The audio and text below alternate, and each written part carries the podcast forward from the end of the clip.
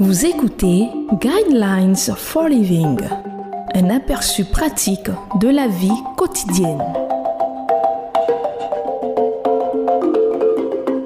Bienvenue à votre émission Le Guide de la vie.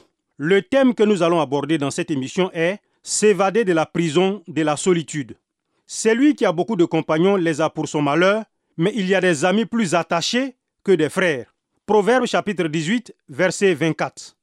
Il y a beaucoup de choses que nous ne pouvons pas contrôler. Vous ne pouvez pas choisir ni vos parents, ni votre apparence. Vous ne pouvez pas changer le temps qu'il fait, ni les circonstances de votre naissance. Mais il y a de nombreuses choses que vous pouvez faire pour changer votre sentiment de solitude. Le premier conseil, réalisez que la solitude est un choix. Je comprends, vous vous sentez seul, mais vous êtes confronté à une maladie sur laquelle vous pouvez agir. Ainsi, votre décision de ne pas changer votre condition de solitude est une décision consciente. Les autorités médicales reconnaissent que la solitude est destructrice. Les personnes qui vivent avec des compagnons vivent plus longtemps et jouissent d'une meilleure santé émotionnellement et physiquement. Dans la solitude, la victime devient à la fois le gardien de prison et le prisonnier. Vous devez briser le cycle. Deuxième conseil, planifiez votre évasion. Personne ne sort de la prison sans d'abord réfléchir comment s'y prendre.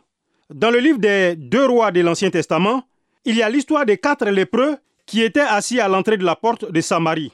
Non seulement ils étaient seuls, mais ils avaient aussi faim.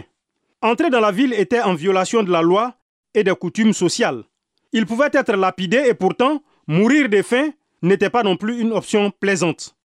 Voici ce que dit le texte. Il y avait à l'entrée de la ville quatre lépreux qui se dirent l'un à l'autre. Pourquoi rester ici jusqu'à notre mort? Si nous avisageons d'entrer dans la ville, la famine y règne et nous mourrons. Mais si nous restons ici, nous mourrons aussi. Allons-nous livrer dans le camp des Syriens S'ils nous laissent vivre, nous vivrons, et s'ils nous font mourir, nous mourrons. Comme ces quatre lépreux, vous avez tout à gagner et rien à perdre. Sortez de la prison de la solitude. Retournez à l'église. Rejoignez un groupe de jeunes ou un groupe de personnes âgées. Faites du bénévolat dans votre église, votre école, votre association caritative locale. Les psychologues disent que les personnes qui font du bénévolat vivent plus longtemps. L'important est de sortir afin d'être là où vous pouvez voir du monde. Troisième conseil, sortez de votre routine. Quand les gens sont déprimés ou seuls, ils oublient quelque chose de très simple mais de très profond. Les lignes téléphoniques fonctionnent de deux manières. Ils s'assoient près du téléphone en espérant qu'il va sonner. Ils espèrent même que quelqu'un va composer un faux numéro afin qu'ils puissent entendre une autre voix humaine.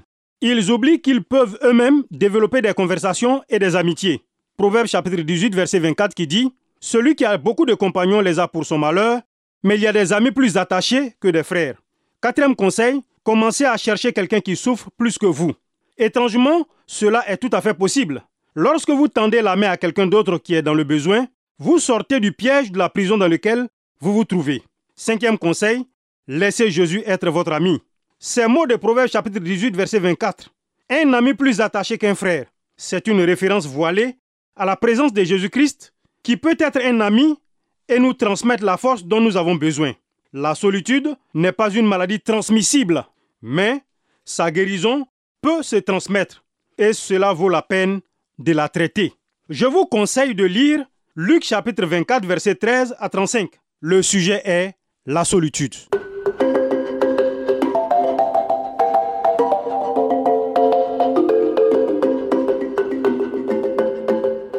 Vous venez de suivre Guidelines for Living.